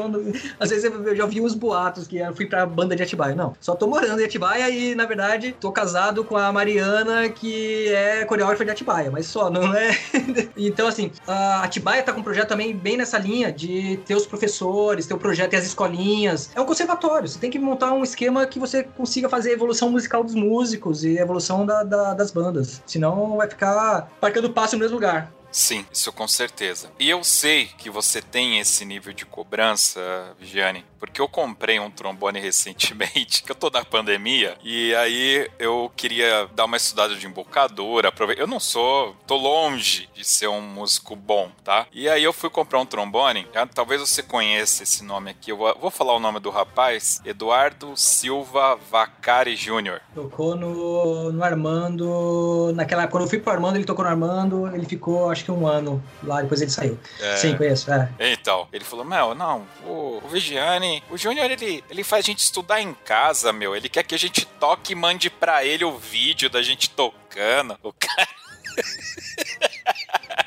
Eu tô enchendo o saco, obviamente que ele te elogiou pra mó caramba. Chatão, é mó chatão esse cara. é, não, a gente tava falando justamente da qualidade técnica. Eu, eu, comprei o trombone, eu não sabia que o cara tocava em banda marcial. Vira e mexe, eu compro instrumento pra igreja via Mercado Livre da vida, e você chega lá, é um cara da Cristã do Brasil que tá vendendo instrumento porque ele vai comprar um melhor. Basicamente era isso que acontece, tá? Já aconteceu várias vezes comigo. Aí chegou lá, tal, ah, tal, e aí ele, ah, você toca em igreja? Eu falei, ah, eu toco em igreja hoje, mas tocava em banda marcial tal. Mano, Marcel, qual que você tocava? Ah, tocava em Mauá. Pô, eu, eu toco no Armando e tal. Aí aí, cara, a, aquele encontro de metrô que era pra toma o instrumento aí, me dá aqui, ficamos ali mais de uma hora batendo papo e tudo foi, foi bastante interessante. O feedback positivo do cara, né? Que é o cara assim, saiu, mas ele falou: não, lá é da hora, o cara cobra, o maestro tá em cima, tem uma preocupação se os músicos estão. É, é o que as pessoas ah. não entendem, é que assim, o músico, ele é um atleta. É, na verdade, existe a musculatura musculatura da, né, da boca, língua, lábio, da parte respiratória. E é um atleta. A gente, principalmente essas bandas uh, sênior, toca música de alta performance, cara. Não adianta, é atleta. Você tem que estar tá exercitando. Uh, não adianta. Pega um time de futebol de competição alto nível e pede para ele treinar uma vez por semana só. O cara vai se estourar, não aguenta jogar um jogo de 90 minutos. Então, assim, se você, na verdade, vai ter que forçar a musculatura, vai ter que chegar a notas altas, tem que ter uma qualidade sonora, tem que ter tinta, tem que ter. Você tem que estar, tá, na verdade, com toda a parte muscular em dia. E aí eu cobrava muitos caras, porque além de, dessa evolução técnica que eles têm que ter, né? O cara tem que estudar, você tem que conseguir fazer um, uh, intervalos, tem que conseguir estudar afinação, percepção musical, que o cara tinha um monte de problema, os, os caras, falando dele específico, uh, tinha um problema de afinação e, e o cara tem que estudar, não adianta, ele não vai evoluir se ele não estudar. E não é assim, ah, vou chegar no dia do ensaio e vou fazer que isso que resolve o problema, não funciona assim. Então, sim, a gente tinha, cobrava muito. E, e aí entra na questão que pessoas de bandas e fanfarras, existe um uma cultura que é eu quero tocar na banda, quero tocar na fanfarra. E esse é o objetivo dela, né? E na verdade não cai muita ficha que para ela fazer isso, antes disso ela tem que virar um instrumentista, ela vai ter que na verdade estudar música. Essas coisas às vezes não andam muito juntos, né? O cara quer ficar na banda, mas não quer estudar. Tá bom, talvez tenha um monte de bandas por aí mais ou menos que, que possa rolar isso, que é, é um lugar para passar lá o, o dia com os amigos, você vai só se divertir, mas não tem muito compromisso com fazer alguma coisa com qualidade e entender nas bandas, pelo menos, que, que, que eu passo e eu, que eu acho como tem que ser, não. Na verdade, você, você, você é um instrumentista e aí você vai tocar numa banda. Por isso que eu decidi, uh, eu saí do Armando, na verdade, no começo desse ano. Começo desse ano, é. Faz, tem, tem uns tem uns quatro meses já. Eu saí do Armando, primeiro que na verdade estava tendo algumas questões de divergência de ponto de vista, de como que as coisas tinham que ser. Assim, como eu estava como diretor musical, as coisas tinham que ser como o diretor musical pensa, senão eu não sou diretor musical. E acabou tendo algumas divergências e eu estava começando a entender que eu tinha que ir para alguma coisa um pouco diferente, no sentido, eu preciso ir para algum, alguma coisa onde as pessoas estejam primeiro a fim de estudar e a fim de se tornar um instrumentista, para depois ir para a segunda etapa que a gente vai montar um grupo que vai tocar junto e vai fazer música junto. Então a ideia é, apareceu, e aí eu já coloquei em prática e já está funcionando, é o IVA, que é o Instituto Vigiane de Artes. Que basicamente o que é o IVA? É um lugar onde tem um conservatório de música, primeiramente é um conservatório de música. E aí toda aquela minha equipe, Ricardinho, John, Mauro, a gente tá agora com o Wellington, toca trompete, toca muito, o Wellington tá tocando o naipe de trompetes. Então esses caras, é os caras que vão estar tá tocando no conservatório, são os professores lá, e além disso, mais uh, oficialmente ter aula de teoria musical, uh, não teoria musical só ler partitura, teoria musical mesmo, história da música, uh, aula de percepção musical. Então, na verdade, um conservatório para bater de frente com o municipal, Tatuí, um conservatório para bater mesmo, formal. Junto com isso, tem, na verdade, os grupos de performance. Então você tem lá um grupo de trompete que é. Eles vão vai ter a vida própria desse grupo de trompete, para ir para festivais, ter as peças, ter os concertos, meio que os grupos de câmara tal. E aí todos os naipes vai ter um grupo de percussão. Então, todos os naipes vão ter os seus próprios núcleozinhos lá e a sua vida independente, seu cronograma de apresentação durante o ano e as suas atividades todas. Que é um complemento, é meio que uma prática de conjunto da, do conservatório. E para fechar esse todo é onde que, na verdade, eu entro e, na verdade, verdade, é o que me dá satisfação é tô montando uma brass band. Então, a brass band é na verdade esses vários naipes reunidos para fazer. Só que percebe que o foco não é a brass band. O foco, na verdade, eu quero entrar no conservatório para aprender o instrumento. Aí ele vai fazer uma prática de conjunto e a gente vai depois se reunir para fazer o som e fazer a brass band funcionar. Eu quero, na verdade, mudar um pouco a cabeça e a forma com que talvez o que aconteça é que mude o público. Talvez acabe não cobrindo o público de bandas de fanfarras. Porque justamente o cara de bandas de fanfarras, ah, mas eu tenho que estudar, eu tenho que fazer esse negócio negócio durante a semana, cara, se você quer, não quer fazer negócio durante a semana, você não quer estudar instrumento. Então você não, você não pode fazer a prática de conjunto e você não pode tocar na brass band porque, na verdade, você não é um estudioso do instrumento. Você não é. E isso não tem nada a ver com se tornar profissional. Se você pega, por exemplo, na Europa, cara, Alemanha, lá cheguei pra Alemanha, ah, tem um negócio com. A empresa tem negócio com a Alemanha, eu fui pra lá. Depois do horário de expediente, todo mundo faz algum tipo de atividade cultural. Ou o cara vai fazer um teatro, ou o cara vai fazer. tocar algum tipo de instrumento. O cara na vila dele dele lá, ele sempre tem algum tipo de. E eles fazem isso muito bem, levam muito a sério. E tocam, você vê os caras tocando as, as brass band da Europa lá, cara, meu Deus do céu, os caras é, destroem, tocam muito. E não necessariamente é um cara profissional. Não necessariamente ele vive de música. A, a questão é, você não precisa viver de música para se propor a tocar um instrumento bem. Já que você vai estudar o instrumento, porra, senta e estuda o instrumento. Pega um professor decente,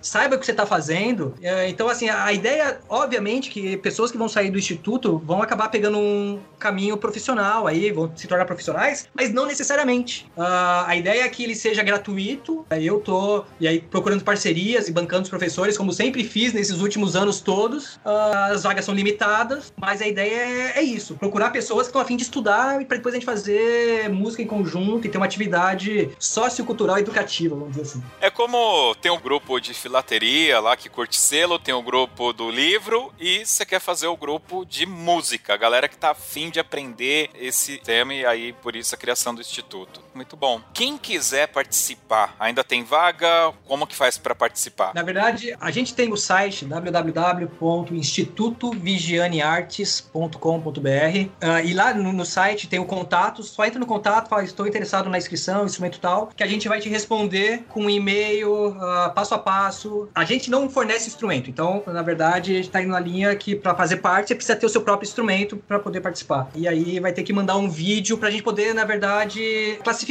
o nível da pessoa. Tá, tá bem estruturado. A gente tem, na verdade, inicialização musical, iniciante, intermediário 1, intermediário 2, avançado. Já todo o cronograma feito para todos esses níveis. Cada nível aí é seis meses a um ano cada um deles. Então, quem entra lá no início vai passar quatro, cinco anos estudando com a gente para conseguir chegar num nível avançado. Com professores muito, assim, o Ricardinho, por exemplo, tocou na peça do Rei Leão. É, são caras, todos eles, se você pega o John, o Ricardinho, o Wellington, todos eles fizeram faculdade, são formados em músicas por faculdades. É um time bem profissional. Profissional, né? A gente ainda tem vagas, a gente abriu na semana passada, na sexta passada, as inscrições. As inscrições ficam abertas até final da semana que vem. São duas, duas semanas de inscrições e as vagas são limitadas. Então você vai ter que mandar o seu vídeo e ainda tem vaga. Então aí, manda lá o seu vídeo ou pelo site ou pelo e-mail secretaria arroba institutovigianeartes.com.br. Então, Legal. qualquer um dos dois caminhos. Bom, não vou te prometer que estará no ar, tá? Você que está ouvindo esse podcast, vai estar os contatos de qualquer forma. Os contatos estarão lá, nós vamos tentar lançar esse podcast o mais rápido possível. Fala a data, que até a data limite, dia tal, mês tal, do ano tal. Se é, sair é. antes, a galera tá sabendo. É, mas não, não tem problema. O Instituto ele tem que ser conhecido de qualquer forma, temos que divulgar essa iniciativa. Todos os links para contatos com o Vigiane, com o Instituto, estarão no post desse podcast. Então não se preocupe. Se você é, não gravou aí,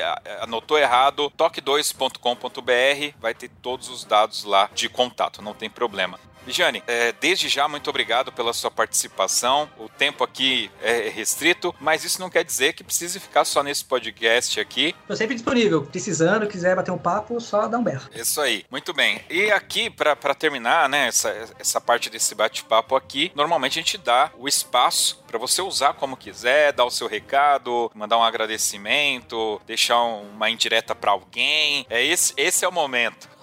Fica à vontade. Arruma uma briga agora, arruma uma briga agora. Se não arrumou, agora tem outra chance.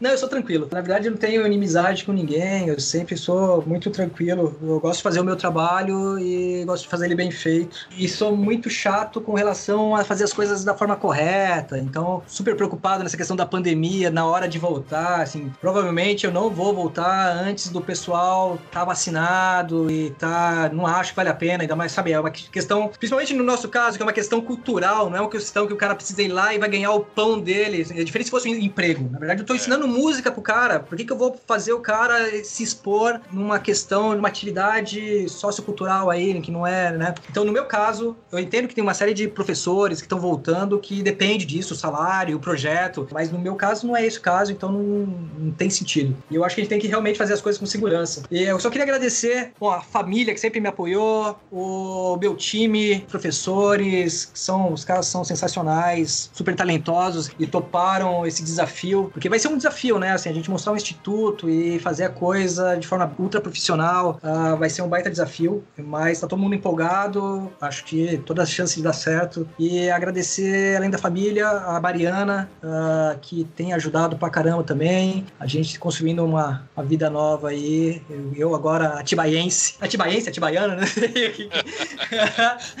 uh, Mas é isso, agradecer e a vocês pela oportunidade, assim. Eu acho que eu sou uma pessoa que, na verdade, eu me exponho um pouco. Não costumo muito ficar me expondo e indo para as redes sociais, fico, fico, quietinho no meu canto, então as pessoas acabam conhecendo um pouco da minha história e da, das coisas, mas tô aí, sempre dando minhas caras com os trabalhos há bastante tempo. Legal, é isso aí, pessoal. Vamos agora para as dicas culturais. bem,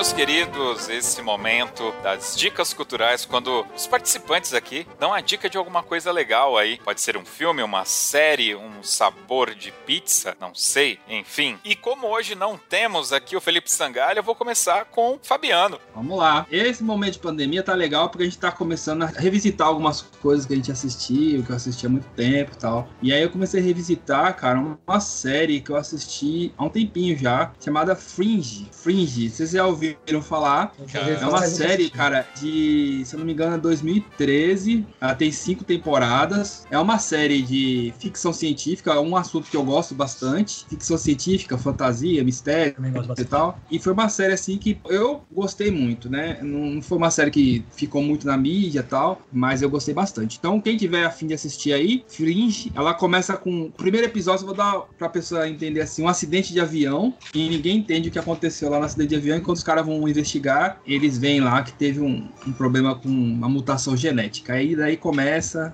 a coisa toda a acontecer. É muito legal a série, vale a pena, tá?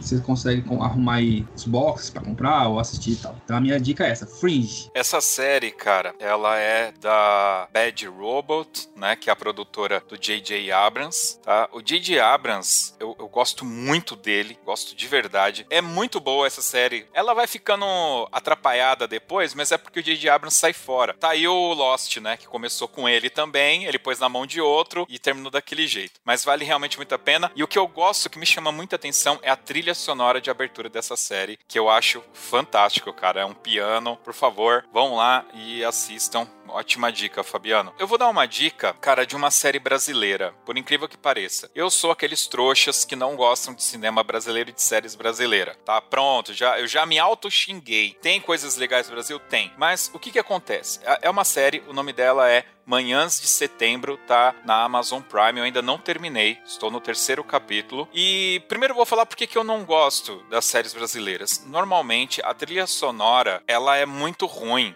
o som é muito ruim, tá? Você pega uma série americana, a ambientação enquanto acontece o bate-papo entre os personagens e o som ambiente do que tá no fundo, eles são sinérgicos. Funciona muito bem. As séries brasileiras, infelizmente, não conseguem isso. Eles trazem muito essa sonorização das novelas. Então você, quando o cara fala, é, normalmente no Brasil costuma se regravar as falas em estúdio. E aí fica muito nítido que o cara não está naquele ambiente, sabe? E isso prejudica muito a forma você consumir isso. Soa falso, sabe? Então isso acaba me tirando. Então eu tô dando aqui uma justificativa técnica do porquê que eu não gosto. Então se alguém tiver séries que são legais nesse sentido, manda aí que a gente eu assisto porque realmente eu gosto. Essa Manhãs de Setembro, ela tem isso. Ela tem esse problema e assim, na cara. Mas a temática dela é uma temática, cara, que me deixou, me impactou, tá? É um uma motoboy que é uma mulher trans negra. Então tá com tudo, as minorias inteiras está representada nessa mulher trans negra. E ali é estabelecido que ela finalmente, aos trinta e tantos anos de idade, consegue arrumar um lugar para ela morar. Ela tá com um empreguinho lá que não é o melhor do mundo, mas ela tá estabelecida, ela tem um namorado, ela, ela estabeleceu a vida dela dentro daquele perfil de periferia que a gente conhece no dia a dia. Só que aí, um dia, tá, logo nesse início, isso é estabelecido, batem na porta dela e quando ela abre, é uma mulher que num dia, por um motivo XPTO, ela acabou dormindo com essa mulher e ela tem um filho agora de 10 anos que quer chamar ela de pai. Só que ela é uma mulher trans, tá? Ah, vai ter lacração, José, eu não gosto. Cara, é, tem, tem a lacração, mas, mas é de verdade. É, eu tenho, eu sou muito sensível a assuntos que envolvem pai e mãe, então isso me bateu muito porque o personagem do garoto, ele não enxerga a mulher trans. Ele enxerga o pai que ele não teve durante 10 anos. Ele quer ter esse contato com o pai. Cara, me comprou muito essa história. Então, mesmo eh, sendo um tema eventualmente de lacração e tal, sendo um tema com esses problemas técnicos de série brasileira, eu recomendo porque realmente assim me impactou de verdade. Então, recomendo fortemente. Deem uma chance dê uma chance para essa série, beleza? É isso. E agora, Roberto Vigiani Jr. Então, tem um filme. Né? Bom, na pandemia aí, se eu mostrar a lista de séries e filmes que eu e a Mariana a gente assistiu, rapaz, tá, tá escrota, não para. A gente assistiu muita coisa. Uh, só que eu sou, assim, eu gosto, em geral, eu gosto de tudo. Óbvio que algumas coisas mais, outras menos, mas eu sempre tento ver questões positivas né, em tudo. Um que foi muito bacana, assim, que a gente assistiu recentemente, foi acho que uma semana, duas semanas atrás, foi O Recepcionista, da Netflix. Uh, ele é, na verdade, esse, o recepcionista, ele é, na verdade, um menino com autismo. E é bem bacana, porque, óbvio que Hollywood e tal, os caras colocam toda uma trama policial, de crimes e tal, tem toda uma trama por trás, mas deixa muito claro a questão, né, o pano de fundo do autista tendo um papel na sociedade, podendo desempenhar um, funções e que na verdade ele, ele é um deficiente, mas não quer dizer que ele é burro ou que não, que não possa desempenhar papéis na sociedade. E mostra também uh, lados de espertezas e de, de percepção que a gente não tem, que eles têm, quer dizer, então é, é um filme bem legal se você parar para tentar entender o pano de fundo que tá por trás. Não só a trama né, policial que tem, que é... Não, mas se você parar para analisar ele mais profundamente ali, você vê que tem, na verdade, conteúdo, conteúdo bastante bacana ali. Então essa é a minha sugestão cultural. Muito bem, fica aí. Lembrando que vai estar tá tudo lá no nosso site toque2.com.br. Nós temos lá tudo que a gente está dando como dica aqui. E vamos agora para aquele novo bloco que vocês aprovaram e ele está de volta, o Desdica!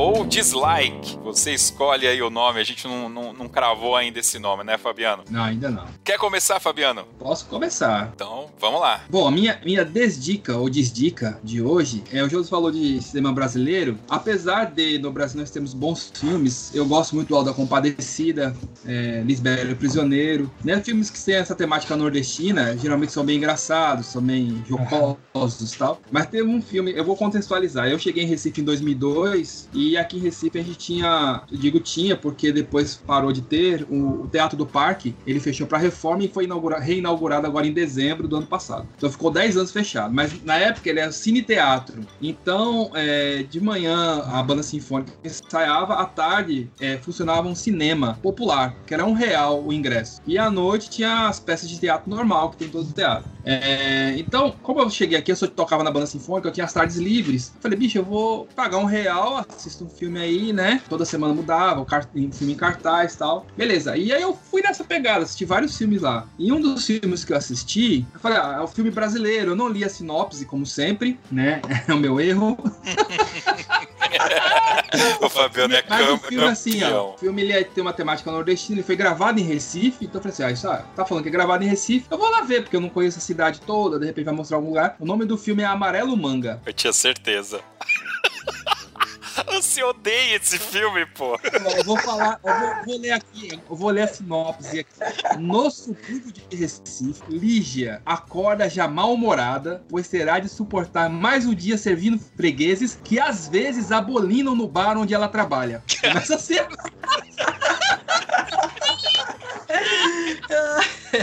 Isso é bom, cara? Não tem, não tem.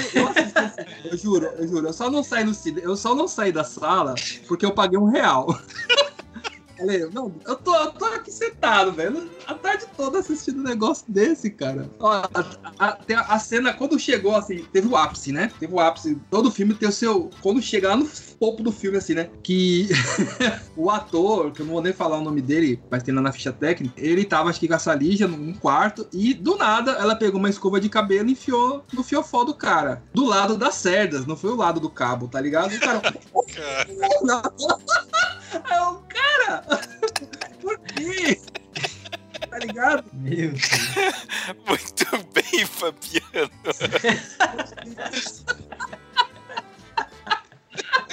Cara, ai meu Deus. É isso, Fabiano. Amarelo manga, não, nem perde o tempo, então. Não, pelo amor de Deus, gente. E se eu disser o porquê o nome do filme é Amarelo Manga.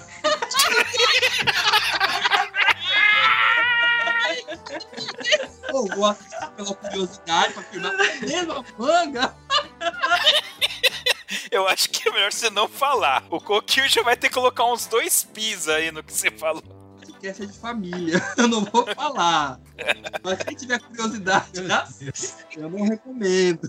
Cara, eu vou aproveitar aqui para despejar também com muita força, muita força. Ah, cara, tem um filme na Netflix. Eu, eu lá no, na confraria, eu já há um tempo, alguns meses atrás, na época do lançamento, eu já entrei com os dois pés, já falei um monte. Teve umas discussões políticas lá que eu entrei falando mal desse filme. Chama-se 365 dias. Cara, no momento que nós estamos vivendo, você fazer um filme, tá? De um cara que sequestra uma mulher e fala: Ó, oh, eu vou provar para você que eu sou bom o suficiente e você vai me amar em 365 dias. Cara, o plot já tá errado, velho. O cara sequestrou a mina. Ah, eu acho que, se não me engano, ele até mata o marido dela. Cara, mano, esse filme ele é todo errado. Esse filme ele é tão errado, tão errado, que se você buscar em algumas plataformas, você vai ver que a nota dele tá zero. As críticas no YouTube, eu falei assim, não, é porque essa é uma verdade. Às vezes eu assisto um filme e falo, não, acho que esse filme, ele é muito grande para minha cabeça pequena.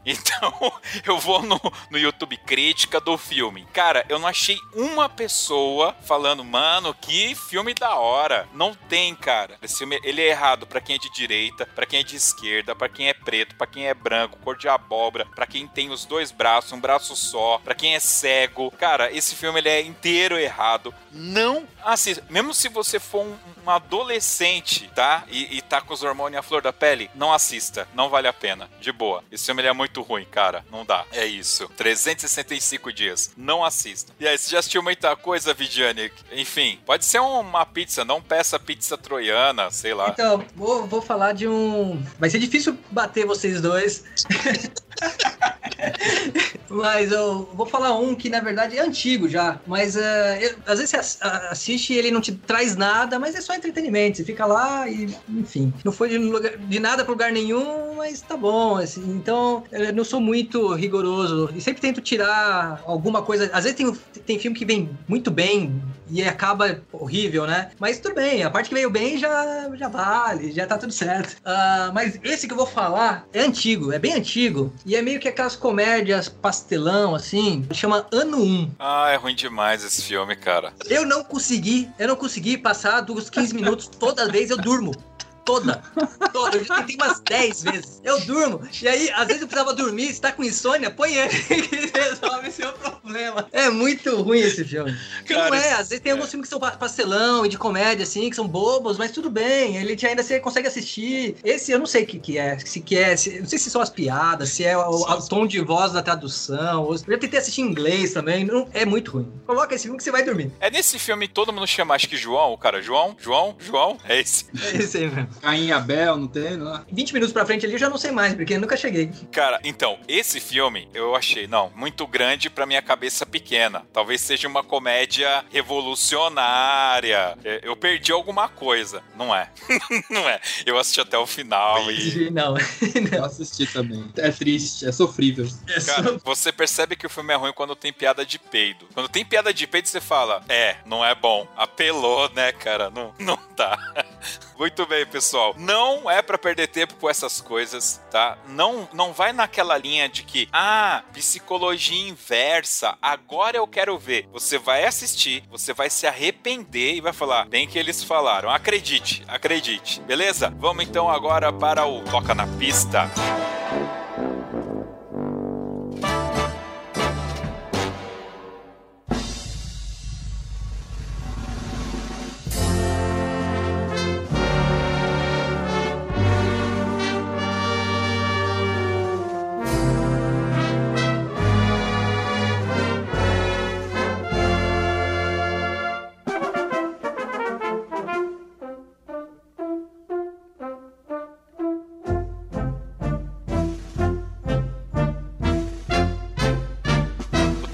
É aquele momento que o nosso convidado especial vai, vai escolher uma música que a gente vai escutar aqui agora no final. Aquela música, né, do coração. Aquela música que tem uma importância a mais para você, Vigiane, tá? Tem que ser aquela música de verdade, tá? Não, não vale qualquer uma. E vai falar pra gente o porquê dessa música. A música Bohemia Rhapsody, uh, do Queen. De ter a família, meu pai gostava de rock, todo mundo gostava de Queen. E eu toquei ela no paralelo, quando tava começando a tocar, a gente tocou ela no paralelo, e é uma música que toda vez, eu acho, depois assistindo o filme que teve sobre o Fred Mercury e a história da criação da música, e é uma música obra-prima, assim, né? Caras, eu vou ter que dar uma outra dica aqui, vou colocar o link para vocês. Vocês sabem que eu gosto muito do podcast Café Brasil. O Soneto é baseado num dos podcasts feito pelo Luciano Pires. Ele fez um podcast falando sobre Bohemian Rhapsody. Foi o, o meu podcast de entrada entrada no Café Brasil. E depois desse podcast que eu comecei a escutar o podcast do cara. Eu vou colocar aqui, Jane, você que gosta, você precisa ouvir, tá? Vale muito a pena, porque realmente essa música, ela, ela é arte, né, cara? Essa música, ela, ela é arte, cara. É a definição de arte, realmente. Bohemian Rhapsody. E aí vai uma pergunta. Você tocou em Piedade quando o Paralelo ganhou do Pio 12 ou do Champanhar, tocando rock e... Ok, tava lá.